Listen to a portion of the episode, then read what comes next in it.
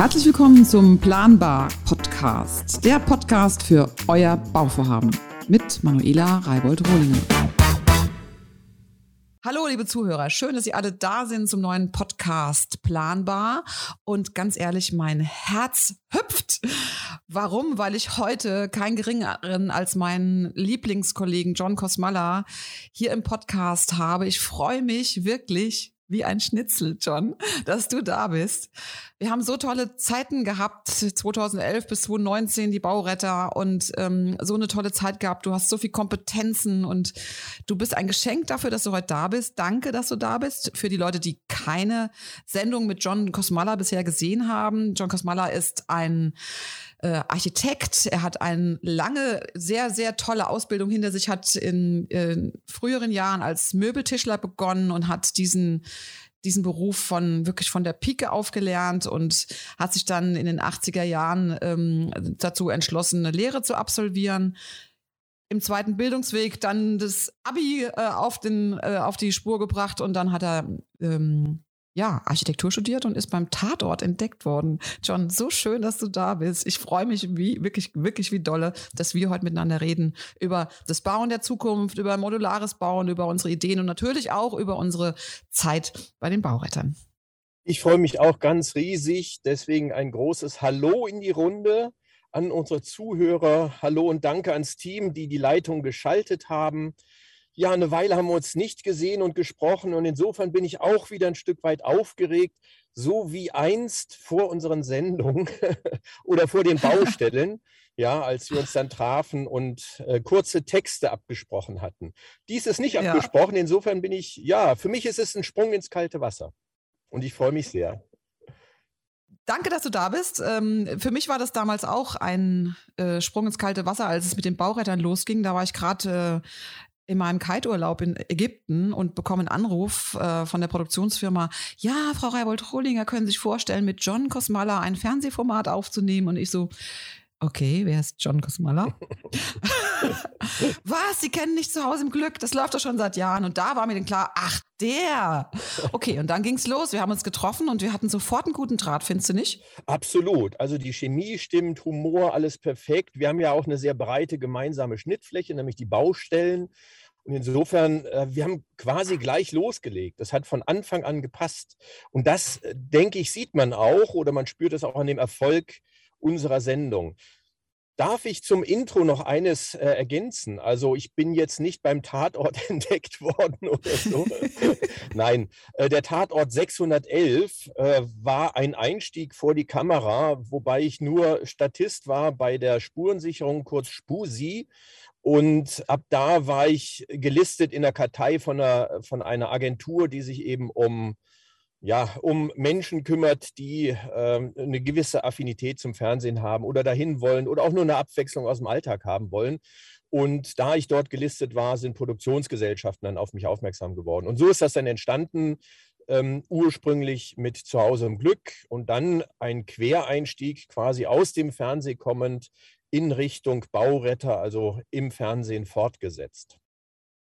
Ja, und so schön, dass wir uns da begegnet sind. Das waren ja wichtige Jahre für mich, nicht nur, weil ich da sehr, sehr viel gelernt habe, sondern weil wir auch ja, das echte Leben auf Deutschlands Baustellen kennengelernt haben und auch immer wieder wussten, oh Gott, immer die gleichen Fehler, oh Gott, und das hätte man vermeiden können. Und ähm, ja, weißt du noch, diese Finaltage, mit welchem, mit welcher Freude wir immer gesagt haben, wie schön, dass wir den Familien helfen konnten. Ähm, was ist so für dich so das, der Hauptfokus gewesen oder warum war für dich das Format so wichtig, die Bauretter? Ähm, zum einen halte ich, halte ich ähm, die Bauretter heute immer noch für sehr, sehr wichtig, weil wir beide uns auf die Fahne geschrieben haben, wie kann man diesen Sorgen und Problemen unserer Familien vorgreifen. Das ist nämlich, wie, wie, das Wort schon sagt, nämlich vorgreifen. Also wirklich präventiv zu schauen, ne, wie gerate ich erst gar nicht mit meiner Baustelle in diese Sackgasse rein. Und wenn es lustig wäre, dann würde ich sagen, das ist immer wieder dieser Running Gag, ja, äh, diese, die Fallstricke, wo die Leute halt ins Stolpern kommen. Und leider Gottes ähm, haben wir immer wieder beobachtet, dass sie zu großen Teilen selbst schuld sind und gerne aufgrund von Mängeln auf der Baustelle den, ähm, sagen wir mal, das Problem beim anderen suchen. Ich bin nach wie vor der Auffassung, äh, dass zu 80, 90 Prozent die Familien selber schuld sind, weil sie sich zumuten, selber zu bauen. Das haben die Väter äh, und Großväter schon gemacht. Man baut selber und das halte ich nach wie vor heute für den größten Trugschluss. Leider sind die Banken da gerne Erfüllungsgehilfen, indem sie eine Finanzierung abnicken, die ähm, bildhaft gesagt eine Jacke ähm, ist, die den Familien nicht passt. Also ich würde eher mhm. kleiner bauen und ein Budget für eine vernünftige baubegleitende Qualitätssicherung, Bauleitung etc., als da am falschen Ende zu sparen, nur weil die Bank sagt, ich kann es mir angeblich leisten. Ja, wir haben ja äh, auf einigen Baustellen auch mit Bauherren zu tun gehabt, die sich unfassbar viele Eigenleistungen zugemutet haben. Und hast du mal so ein schönes Rechenbeispiel gemacht, wie viele Stunden da zusammenkommen würde, wenn man irgendeine Werkleistung, die eigentlich ein Profi normalerweise in einer Woche macht, selbst absolvieren möchte. Kannst du dich noch erinnern an diese Baustelle? Ja, an den Namen nicht mehr, beziehungsweise wollen wir jetzt nicht unbedingt Namen nennen. Ähm, das war eine Berliner Baustelle und äh, ein, ein ganz wunderbares Paar mit, glaube ich, zwei Kindern. Sie Anästhesistin, er Yogalehrer. Und sie hatten auch ein sehr schönes Haus geplant. Ich sag mal so, in, doch mit Architekt sogar. Und irgendwie hat es mit dem Budget nicht geklappt. Und dann hieß es, naja, mach doch den Trockenbau selber. Da braucht man ja nur Schrauben durch Gipskartonplatten drehen, fertig. Und dann spart ihr 20.000 Euro. Und das ist ein großer Trugschluss. Man spart nämlich nichts dabei. Denn grundsätzlich bezahlt man immer, ob das nun Kredite sind mit Lebenszeit oder Summen mit Arbeitszeit. Das macht praktisch keinen Unterschied. Und das rechnerische Beispiel, es ging da so rund um ähm, 20.000 Euro. Und damit wir alle und vor allen Dingen ich mich nicht verhasple, sage ich mal, 25 ähm, Prozent sind Material, 5000 Euro, bleiben 15.000 Euro für äh, Lohnleistung. Wenn wir es jetzt mit äh, Facharbeitern zu tun haben, damit ich im Kopf rechnen mitkomme, sage ich mal 50 Euro die Stunde, dann sind wir bei 300 Stunden. Und wenn mhm. die das jetzt zu sechs machen, dann sind die in der Woche durch damit. Das muss, muss man sich vor Augen halten, ja. So, und dann kann man das gut vergeben und ist dann auch fertig wenn ich sage, okay, das Geld kannst du dir sparen, sicherlich dann muss ich diese Lohnleistung nicht bezahlen, aber das Material trotzdem. Ne, bleiben 5000 Euro und die 15.000 Euro, sprich die 300 Stunden, muss ich jetzt auf die Wochenenden verteilen. Mhm. Ne? Das sind, wenn wir mal sagen, wir haben 50 Wochenenden, a zwei Tage, dann sind das 100 Tage, die mir, ähm, die mir zur Verfügung stellen. Und wenn ich jetzt die 300 ja durch 100 äh, ähm, Tage teile, dann ähm, habe ich richtig zu tun. Und zwar ein Jahr lang, jedes Wochenende. Das muss man ja. sich vor Augen halten. Und da sage ich, da muss man vorsichtig sein, weil das Wochenende ist zur Erholung da. Das ist auch ganz wichtig, dass man Abstand gewinnt, auch zur Baustelle. Es ist auch ganz wichtig, dass man fertig wird irgendwann. Ne, auch ein Jahr ist nie ein Jahr, wenn man das laienhaft äh, vor Augen hält. Hinzu kommt, dass man vermutlich mit den 5000 Euro Material nicht hinkommt, weil in Unkenntnis des Gewerkes habe ich einen wesentlich höheren Verschnittanteil. Und dann fange ich an, das Material nachzukaufen im Baumarkt. Dann ist sowohl die Zeit weg als auch Geld weg. Also das sogenannte äh, Raum-Zeit-Kontinuum bricht dann völlig auseinander. Also ich würde immer empfehlen, in meiner Kernkompetenz meinetwegen vorher Überstunden machen oder Nachtschichten oder zusätzliche Leistungen. Da verdiene ich doch deutlich mehr als ich nachher bezahle für den Handwerker, insbesondere wenn die sich als Team zusammentun und dann nach, äh, was weiß ich, 10, 14 Tagen fertig sind. Ja, und ich habe dann noch eine Gewährleistung drauf, auf die Leistung. Also genau. wenn es mir nicht passt, müssen die nachbessern. Das habe ich bei Eigenleistung nie. Genau. Also das ist auch so ein Ding, viele, also du weißt, dass viele Menschen bauen wollen, es gibt wenige Grundstücke, jeder hat immer so noch das, die Häuser, die so in den Fertighausparks äh, zu besichtigen sind, äh, vor Augen. Aber es gibt viel spannendere, ähm, andere Arten zu bauen, die sind äh, viel nachhaltiger. Und deshalb ähm, meine Frage an dich, was ist da so deine Idee, wie, wie man schlauer bauen kann? Hast du da Vorschläge?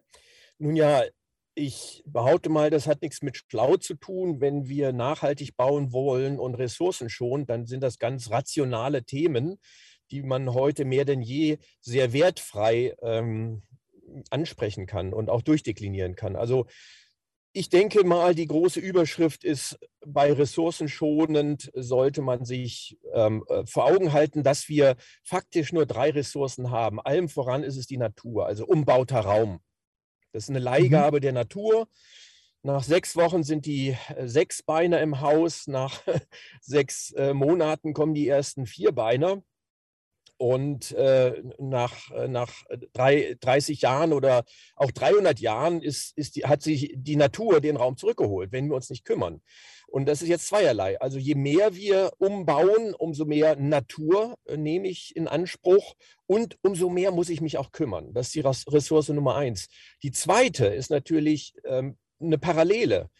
Und zwar ist es die Energie, die ich aufwenden muss. Dann spielt es gar keine Rolle, ob ich jetzt ähm, in Stein baue oder Stahl und Glas. Ich muss Energie aufwenden, um diese Hülle zu schaffen. Und auch da ist es relativ einfach und linear. Je größer ich baue, umso mehr Energie brauche ich. Ist ganz einfach. Und ähm, der dritte Punkt dabei da mache ich gerne so ein Zeichen mit den Fingern, das Reiben der Fingern. Ja, das suggeriert ja einem, aha, hier geht es um Geld. Die dritte wesentliche Ressource ist eben nicht das Geld. Schon gar nicht, wenn es äh, zurzeit sehr wenig wert ist. Ja, wir haben ein ähm, ja schon sehr lang andauerndes Zinsniveau, was seinesgleichen sucht. Das heißt aber nicht, dass Geld günstig ist, sondern die Banken verkaufen einem jetzt noch höhere Kredite. Bezahlen tun wir diese Kredite nicht mit Geld, sondern mit unserer Zeit. Und da bin ich der Auffassung, das ist sogar die wichtigste Ressource, die wir haben.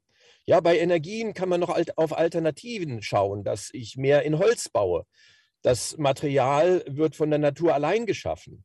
Wenn ich kleiner baue, habe ich die Möglichkeit, eben weniger Natur zu beanspruchen, weniger Energie zu erfordern und Natürlich werden die Summen dann auch kleiner und infolgedessen bin ich früher mit meinen Krediten fertig und es ist bezahlt und ähm, ich muss eben nicht meine Lebenszeit oder Lebensklammer auf Arbeitszeit zur Verfügung stellen. Und das versuche ich natürlich in die Breite auszurollen, weil das eine äh, für jeden unwiederbringliche Ressource ist. Und das müssen wir uns wirklich ganz, ganz nah und klar vor Augen halten. Und das sind keine Fragen von Emotionen, sondern es wirklich ganz rational betrachtet. Wenn wir kleiner bauen, dann wird es sicherer, dann ist es überschaubar und letztlich freut das auch die Bank. Mhm. Du hast ja bei den Drehs oft gesagt, mein Gott, wieder dieser Grundriss. Mein Gott, wieder viel zu viel Platz für, für Räume, die kein Mensch nutzt oder nur kurz am Tag. Ich äh, kann mich erinnern, dass ich auch mal in deinem schönen Haus war. Da hattest du ja auch Konzepte, die, die haben mich überrascht. Ich fand es toll, dass du gesagt hast, das hier ist zwar ein Flur, aber Achtung, Klapp, das kann auch ein Bad sein, ja. Und äh, da bin ich zweimal am Tag äh, und ansonsten klappe ich wieder hoch und dann ist es ein Flur. Und das hat mich so beeindruckt, weil du dieses Bauen anders denkst als die normalen Architekten, sage ich jetzt mal. Du hast einen Blick dafür und Ideen dazu. Und dazu gehört eben auch das modulare Bauen. Ähm, ja, erzähl uns mal davon, vom modularen Bauen, von deiner Idee, Häuser vielleicht auch nicht nur größer, immer größer werden zu lassen, sondern auch darüber nachzudenken, wie ich ein Haus bauen kann, das ich auch mal verkleinern kann. Ja, ähm, schon immer habe ich mir die Frage gestellt, wie würde ich heute bauen, wenn ich nochmal neu bauen wollte. Das ist in der Tat in meinem Lüneburger Bau vor nunmehr 12, 13 Jahren eingeflossen.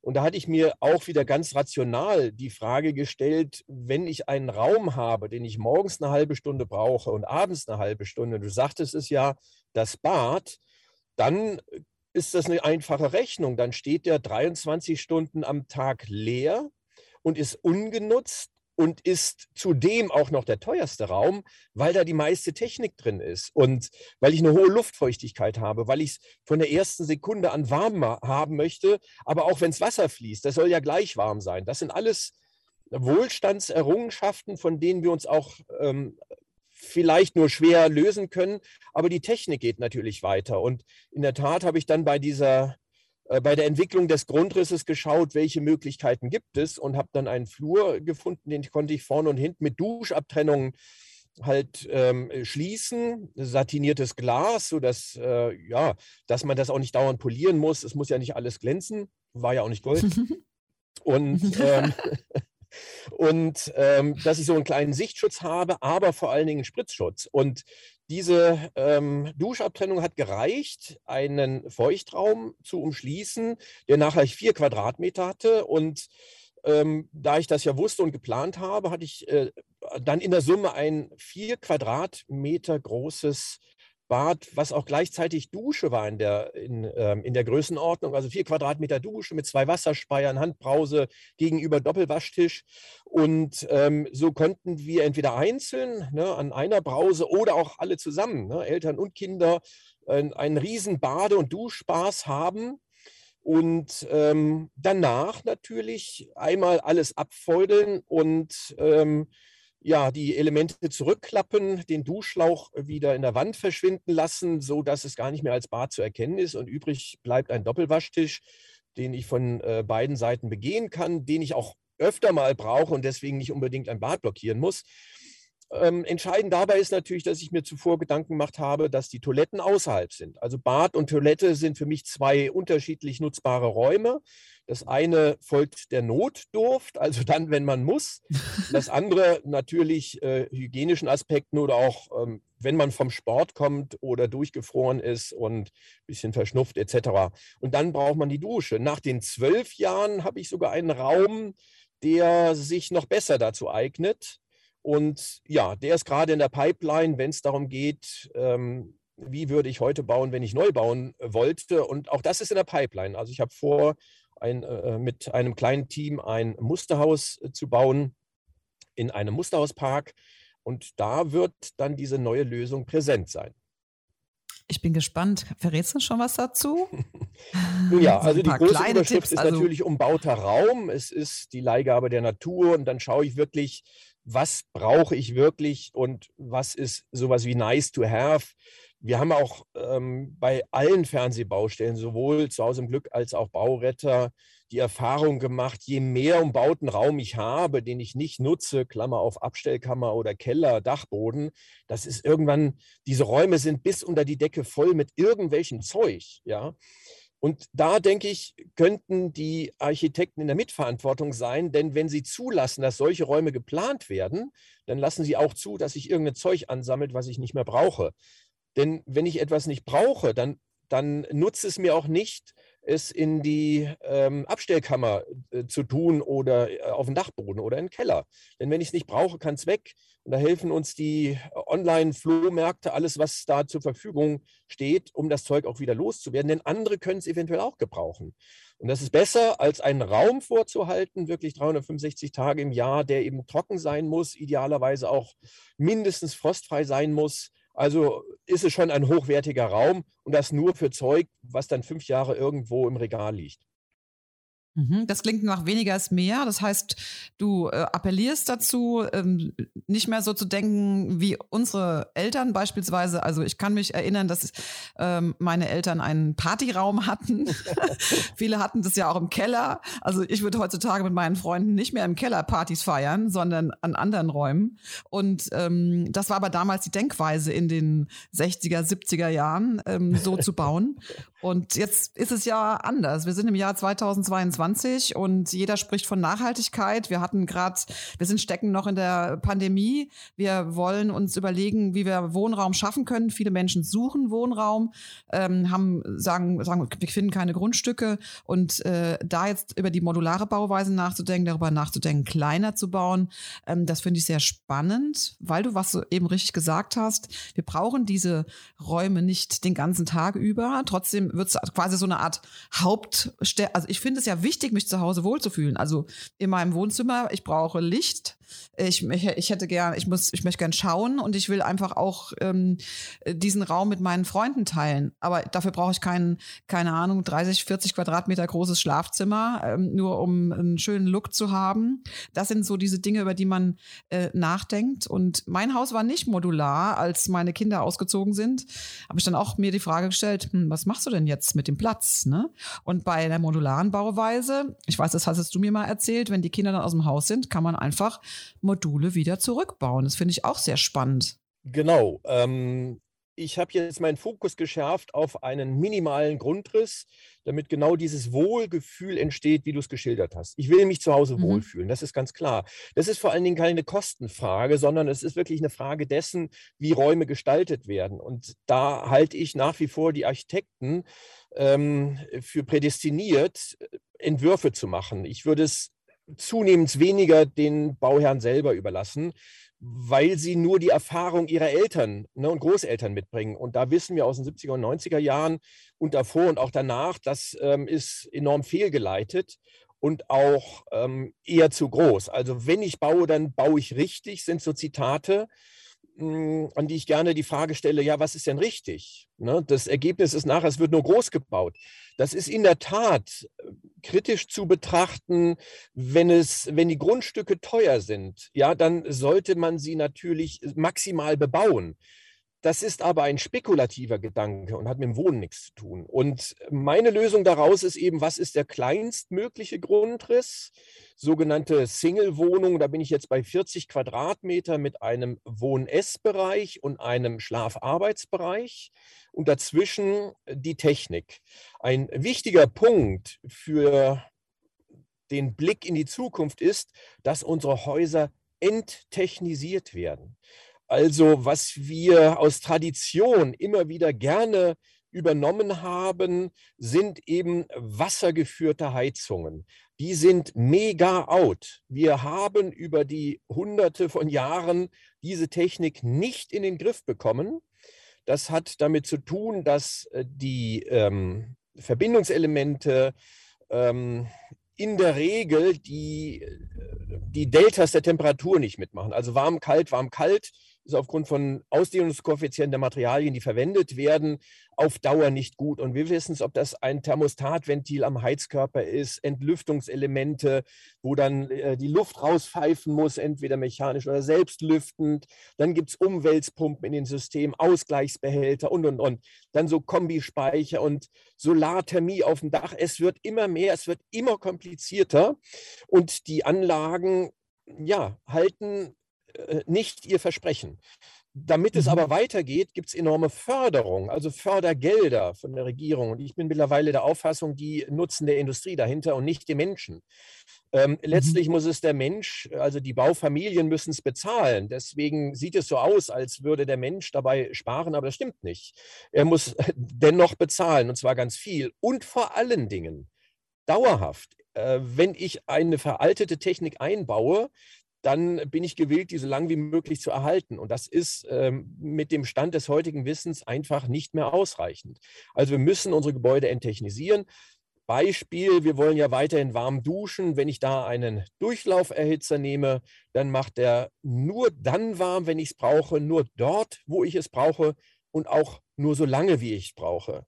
Die Technik selbst gibt es natürlich unterschiedliche Anbieter, die kosten von 250 bis 1200 äh, Euro natürlich nach oben offen und ist eben auch modular. Das sind ganz winzige Aggregate, die auch ähm, diese Deltas nicht mitmachen müssen. Und das ist ganz faszinierend, denn ich habe eine geringe Technik, geringe Kosten und sie tun es äh, quasi ein Leben lang. Und so sollten wir mhm. an ganz vielen Stellen schauen, wie kriegen wir das Ruder rumgerissen. Und in der Summe hat das mehrere Vorteile. Also zum einen die enttechnisierten Häuser, die eben kein Warmwasser mehr in Leitung haben die, ähm, die sind per se schon mal günstiger, weil ich ja weniger Material habe. Es geht aber heute nicht nur um Material und Kosten, sondern vor allen Dingen um den CO2-Abdruck. Also eine, eine Brennwerttechnik ähm, zu erstellen und auch eine Wärmepumpe frisst enorm Energie bei der Herstellung und deswegen auch ähm, ähm haben diese Anlagen einen großen CO2-Fußabdruck. Und da gibt mhm. es deutlich bessere Systeme, die aufgrund der Primärenergie schon mal eine höhere Nachhaltigkeit haben. Und wenn wir das alles mhm. zusammentragen, kleine Räume haben, kleine Wohntypen haben, modular aufgebaut, enttechnisiert, dann hat das eben viele Vorteile. Es wird eine Idee günstiger, ich bin flexibel, habe einen geringen CO2-Abdruck und wenn ich eben mehr Raum brauche, nehme ich einfach nochmal 40 Quadratmeter dazu, dann hätte ich schon mal 80 Und dann kann ich in der Mitte drüber nochmal so einen Baukörper aufsetzen. Dann habe ich 120 Quadratmeter. Und sollten die Kinder dann ausziehen, kann ich eben ein Modul wegnehmen und den Kindern entweder mitgeben oder was weiß ich, ans Ufer der Müritz setzen und habe dann mein Ferienhaus oder sogar auf dem Ponton wäre möglich oder auf dem Fahrgestell gibt es mittlerweile mehrere Möglichkeiten, sodass ich das ähm, ich sage mal in Anführungsstrichen, aufgebrauchte Familienhaus, weil die Kinder außer Haus sind, kann ich dann ähm, zu der Zeit äh, direkt nochmal versilbern. Und wann brauche ich es? Nämlich dann, wenn die Kinder außer Haus gehen, nämlich wenn sie äh, die ersten Schritte in ihr eigenes Leben machen und vielleicht studieren wollen oder eine Ausbildung machen wollen oder selbstständig äh, in die Selbstständigkeit gehen wollen, dann kann ich ein Geschoss des Hauses versilbern ohne dass ich mit Hammer und Meißel rangehe und irgendwas ähm, umbauen muss ne, für Mieter etc. Mhm. Ich finde es super, diese Denkweise, die du hast, ja, weil das durchaus auch die Zukunft sein kann. Ähm, ich denke sogar daran, dass wenn der, wenn der Sohn dann auszieht und äh, nicht in Hamburg, sondern München studiert, ähm, ja, vielleicht kann er ja sein, sein modulares Teil einfach mitnehmen nach München. Ja, ja, ja. ich glaube, es ist auch wichtig, ähm, Grundrisse zu standardisieren, also wirklich zu reduzieren auf das, was wir brauchen. Und das habe ich in den 40 Quadratmeter gefunden. Die Leute wollen wohnen. Sie wollen nicht primär selber was bauen, selber einen Traum der eigenen vier Wände verwirklichen, sondern wir sind an einem Punkt, wo wir die Frage beantworten, ja, wie wohnen wir? Und dann spielt es mhm. keine Rolle, ob das mein Eigentum ist oder ich Miete zahle. Wir wollen nur noch wohnen. Das sehen wir gerade in den Ballungsgebieten. Und da ist es wichtig, Grundrisse zu standardisieren, Module zu entwickeln, die sich gut skalieren lassen, sodass ich aus einem Modul vielleicht auch 20 oder 40 aneinander bringe und dadurch einen Mehrwert schaffe und viele kleine Wohnungen habe. Oder das modular so aufbaue, dass ich viele oder mehrere kleinere Einheiten auch zusammen ähm, schließen kann zu größeren Einheiten, die, die ich im Nachhinein auch wieder trennen kann. Sollten die Kinder aus einer Mieteinheit ausziehen, kann ich auch einzelne Module wieder in die Gemeinschaft zurückgeben. Und das wäre der mhm. nächste Punkt. Äh, die Königsdisziplinen dabei sind natürlich ähm, Genossenschaften. Ne, genossenschaftliches Wohnen, sodass man davon partizipieren kann und nicht Kapitalgesellschaften, wo das Geld letztlich aus einem Profithandeln heraus nur in eine Richtung geht. Ja, ja. Aber John, jetzt mal weg von den Neubauten hin zu den Bestandsgebäuden. Wir haben ja in Deutschland eine unfassbare hohe Zahl von Leerständen. Es wird sich in den nächsten Jahren auch ähm, weiterentwickeln. Ähm, viele in Ballungsräumen äh, suchen auch nicht das Land, das ist denen zu weit weg, obwohl auch da es tolle Konzepte gäbe. Wenn jemand sich entschließt, ähm, in den Speckgürtel zu gehen oder vielleicht auch ein Stückchen weiter raus aufs Land zu sagen, okay, ich kaufe jetzt eine Bestandsimmobilie und will die umbauen und sanieren. Ähm, was sind da deine Empfehlungen für die, wie kann ich da nachhaltig sein? Wie kann ich da diese Ideen, die du hast, nämlich kleiner zu denken, wie kann ich die da umsetzen? Soll ich mir überlegen, Gebäudeteile wegzunehmen, um das zu verkleinern? Was hast du da für einen Vorschlag, wie wir am besten mit dem Bestandsgebäuden, von denen es ja viel gibt, wie, wie man mit denen am besten umgeht?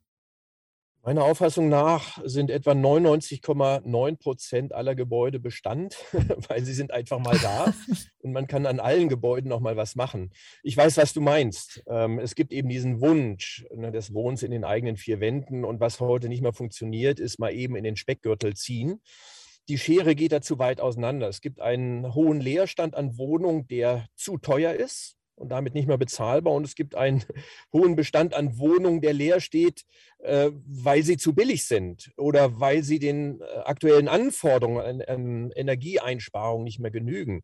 Also an beiden Enden des Wohnungsmarkts gibt es riesige Bestände, die man nutzen kann. Ähm, das Einfamilienhaus, so Speckgürtel, Hamburg, das wird man so nicht bezahlen können.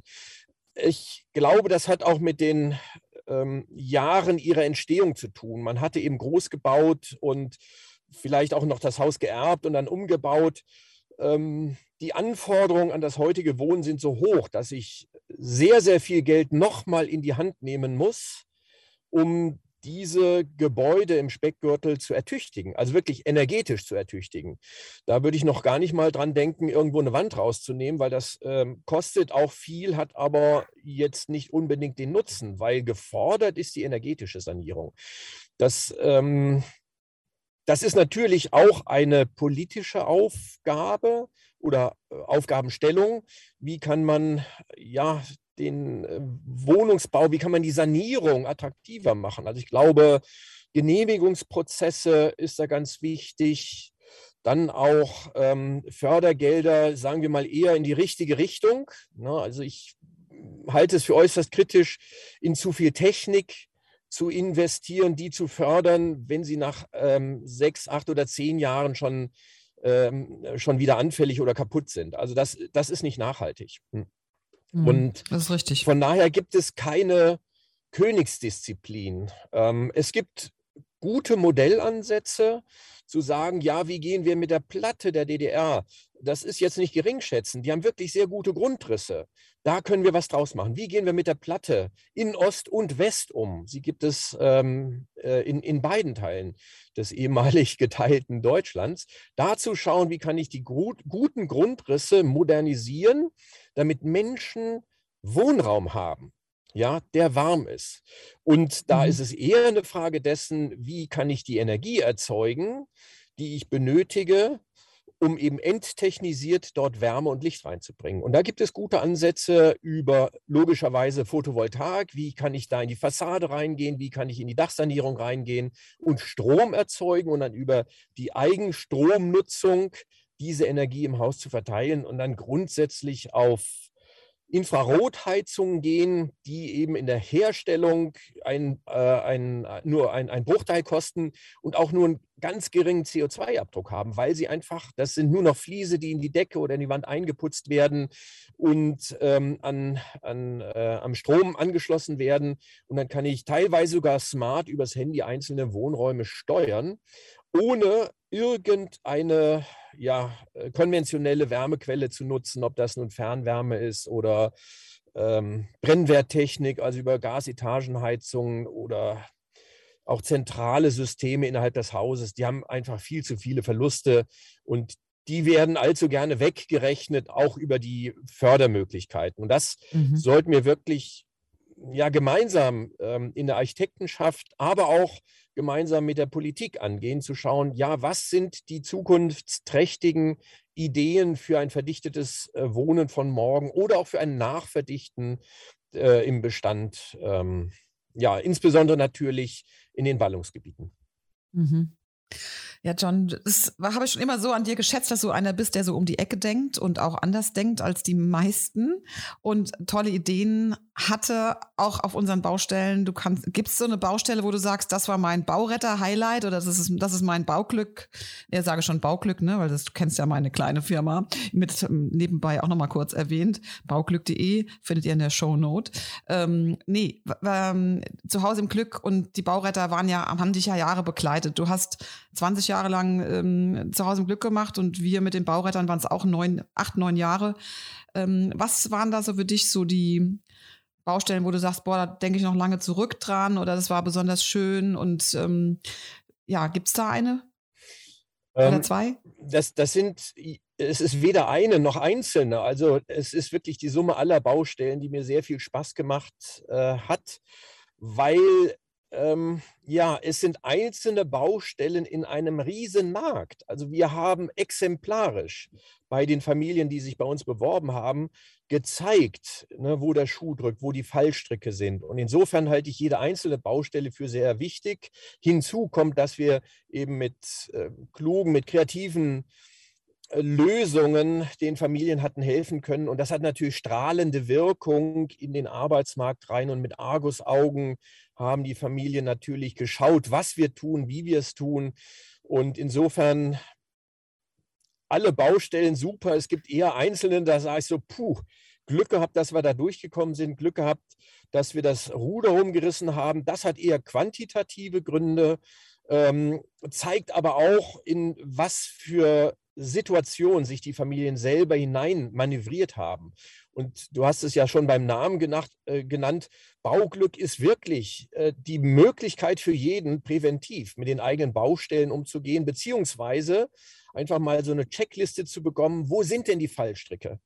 Ähm, schlüsselfertig mhm. zu bauen heißt noch lange nicht, dass es fertig wird. Ja, und das muss man den Leuten genau. auch sagen. Und es ist schön zu wissen, dass du einen Bauherrenführerschein ins Leben gerufen hast, ähm, weil jeder hält sich so für qualifiziert äh, zu bauen, weil die Eltern gebaut haben oder weil die Magd des Schwagers schon mal Fliesen gelegt hat.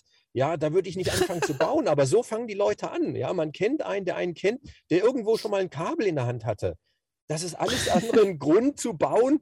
Und dann müssen sich die Leute vor Augen halten, ja, dass das Bauen ist existenziell. Nicht, weil ich dann Dach über dem Kopf habe oder nicht, sondern weil ich mir leisten kann oder nicht. Ja. Und das, das ist stimmt. entscheidend. Das muss man sich wirklich in die Petrischale legen, unter das Mikroskop und genau schauen. Und da, da, da bringst du die besten Empfehlungen, nämlich präventiv vorher schauen mhm. und sich nicht von ja. den Banken versprechen lassen, dass man sich leisten kann. Man kann sich nicht leisten, ja. weil die Lebenszeit ist weg. Mhm. Ach, John, ich könnte jetzt noch stundenlang mit dir weiterreden, weil Weißt du, was für mich das Highlight war, als wir die Bauretter gedreht haben? Es waren schon die Finals, aber auch deine Begeisterung für die Baustelle, wie du die immer angenommen hast. Und du bist immer so der Mensch John geblieben. Und ich habe, äh, klar hatten wir zwischendurch Stress, wo wir gedacht haben, Mist, das funktioniert nicht, ich kam auch nicht weiter. Aber am Ende, wenn die Finals waren, ich kenne kein Final, an dem dir nicht die Tränen in den Augen standen, John. Und darauf kommt es doch an, ja, ja. dass wir in diesen Folgen so sehr Mensch sein durften. Es ging nicht nur ums Bauen und den Leuten zu helfen. So, da, da, ich würde dich jetzt gerne umarmen, weil das war für mich eine ganz tolle ich mich Erfahrung. Umarmt. Digital Hack, ähm, äh, wirklich, ja. das war, ich krieg Gänsehaut, wenn ich dran denke und ähm, ich finde darauf, das war auch eine Stärke des Formats, dass wir ähm, uns um die Menschen gekümmert haben, dass der Mensch im Vordergrund stand und das hast du mit einer unfassbaren Empathie gemacht und du bist so ein wertvoller Freund für mich geworden und ähm, ja, da kann man sich eine große Scheibe von abschneiden. Nicht nur darüber nachzudenken, wie man nachhaltiger baut, sondern auch, wie man miteinander nachhaltiger umgeht. Ich würde das gar nicht mal ähm, in der Vergangenheit sehen. Wir haben in der Tat tolle Baustellen äh, gemacht. Wir sehen heute in der Gegenwart, dass Familien immer noch, ähm, naja, durch diese Fallstricke stolpern. Und insofern würde ich das gerne in die Gegenwart reinheben. Die Baustellen sind immer noch aktuell. Man kann sich die Sendung immer noch anschauen. Und es ist ja exemplarisch, was wir gemacht haben. Damals im Einzelfall äh, gilt immer noch heute für eine breite Masse. Und ich kann, ähm, ich kann nur empfehlen, die Bauretter immer wieder zu schauen, um sich vor Augen zu halten, es gibt noch einen wichtigen Schritt davor. Das ist die Planungsphase, das ist die Entwicklungsphase, das ist auch die juristische Begleitung ähm, durch deine Zunft, ja, viele Baustellen haben wir gerade gerückt, weil du dir die Vertragswerke nochmal angeschaut hast. Du bist ebenso engagiert und kreativ in diese Projekte reingegangen und hast das Ruder oftmals ähm, äh, rumgerissen und auch deutlich gemacht, dass die Banken nicht immer richtig liegen. Und mhm. das ist nach wie vor die Botschaft nach außen. Also auch wenn nur noch Wiederholungen ausgestrahlt werden, können wir mit großem Stolz sagen, das ist ähm, aktuell wie damals. Ja, ja aktuell wie stimmt. damals. Wir könnten wahrscheinlich noch 100 Jahre Bauretter drehen, dann wahrscheinlich mhm. nur noch behindertengerecht, damit ich mit meinem Rolli rein und raus kann. Nein, das beiseite. Ähm, die Botschaft nach außen sollte, wie auch bei den Baurettern, sein, Präventiv, schaut euch das zwei, dreimal an. Wie wichtig ist es, in den eigenen vier Wänden zu wohnen, wenn ich es mir nicht leisten kann? Das muss man sich heute mehr denn je vor Augen halten. Und ich glaube und baue schon auch äh, auf die aktuelle Regierung, wenn sie sagt, wir wollen viel Wohnraum schaffen, wir wollen neue Konzepte umsetzen, nachhaltig, dass es dann die Chance für viele gibt, eben über neue Konzepte ähm, eben auch wieder Wohnraum zu bekommen. Und das ist das Wichtigste.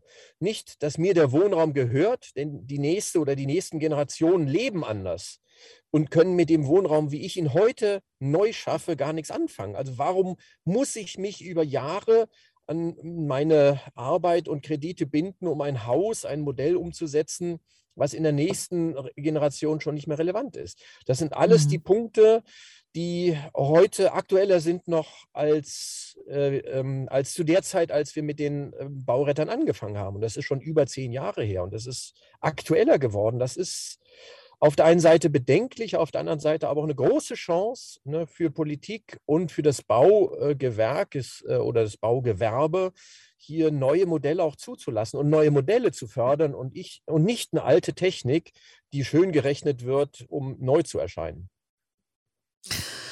Ach, John, wir, wie gesagt, wir könnten jetzt noch vielleicht, nee, ich habe irgendwie im Gespür, wir treffen uns einfach nochmal. Wir machen, wir setzen das fort, weil es gibt so viele Ideen und da natürlich auch meine Bitte an die Zuhörer, wenn ihr Ideen habt oder wenn ihr Wünsche habt, Fragen habt, auch gern an John. Ich bin jetzt mal ganz frech und forsch und sage, wenn ihr Fragen habt, schickt die einfach. Ähm, dass man, dass wir, ich habe es beim ersten, am Anfang schon gesagt, in dem ersten, in der ersten Folge, dass es für mich auch so eine Art interaktiver Podcast sein soll. Ich will dass es nicht nur das Zuhören ist, sondern dass man Ideen mitnimmt, wie heute jetzt zum Beispiel deine Impulse ähm, über das modulare Bauen nachzudenken, aber auch zu sagen, okay, was haltet ihr denn von der Idee? Oder John, was hältst du denn von der Idee? Du denkst ja so oft um die Ecke, das habe ich heute schon mehrfach betont. Und deshalb, ähm, ja, wir, ich habe im Gespür, wir sehen uns wieder. Ich würde mich freuen, wenn wir nochmal sprechen und vielleicht dann uns mit den Wünschen, Anregungen, Rückfragen unserer Zuhörer auseinandersetzen können. Und ähm, wir, wir sind sowieso in Kontakt, ja.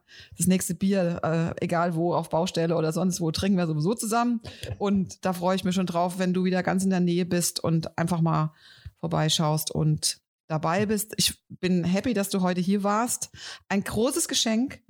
All deine, ach, ich wollte dich noch fragen, deine Fernsehprojekte, was, was ist denn da momentan so am Laufen? Du bist ja nicht äh, unsichtbar, du bist ja weiterhin zu sehen in schönen, spannenden Fernsehformaten. Ja, zum einen drehen wir die Schnäppchenhäuser wieder neu. Das ist deswegen spannend. äh, ja, weil ähm, weil Menschen sich ähm, bemühen, aus eigener Kraft aus Ruinen einen Wohnraum zu schaffen. Auch da kann man wie, äh, weiterhin gute Tipps geben.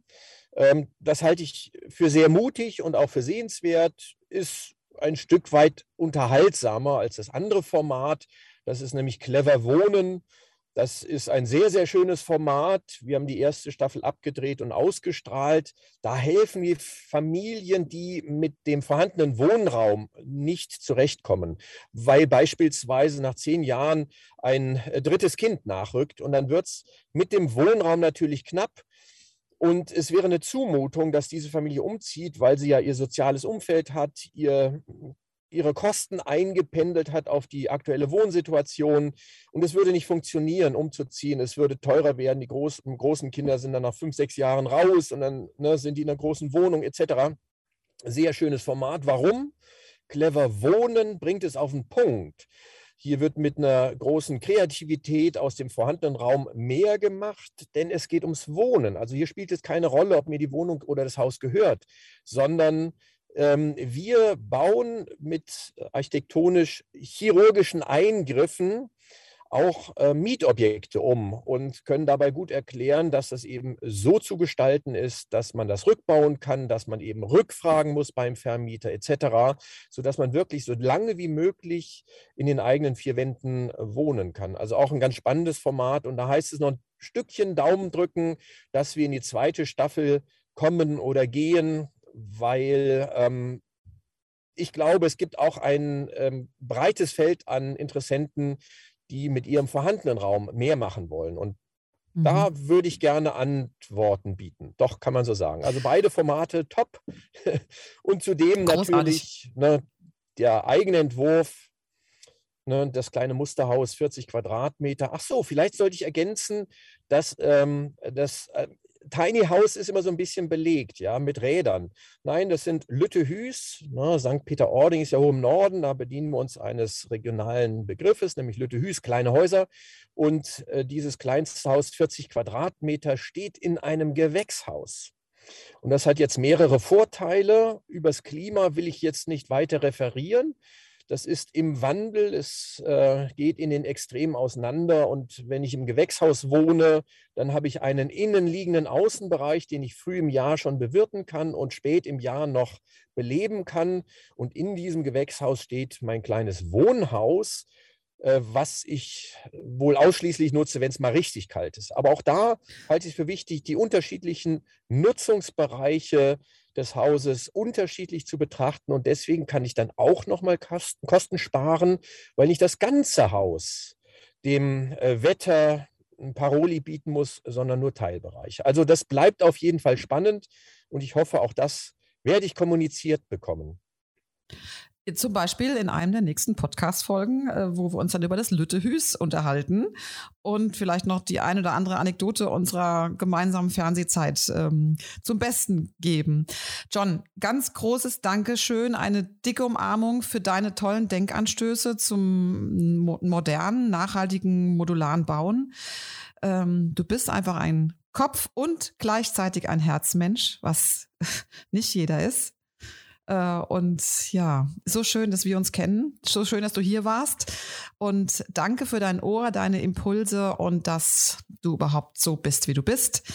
Wir hören uns und auch die Zuschauer hören dich wieder und wir werden alle Informationen zu deinen Ideen in den Shownotes präsentieren, auch die Hinweise zu deinen Sendungen und ähm, sagen jetzt beide gemeinsam Dankeschön fürs Zuhören. Schön, dass du da warst. Es war mir ein Fest. Dankeschön. Vielen Dank. Das war der Planbar Podcast mit Manuela Reibold-Rohlinger. Werden auch Sie Teil der Bauglück Community und starten Sie entspannt in Ihr Eigenheim.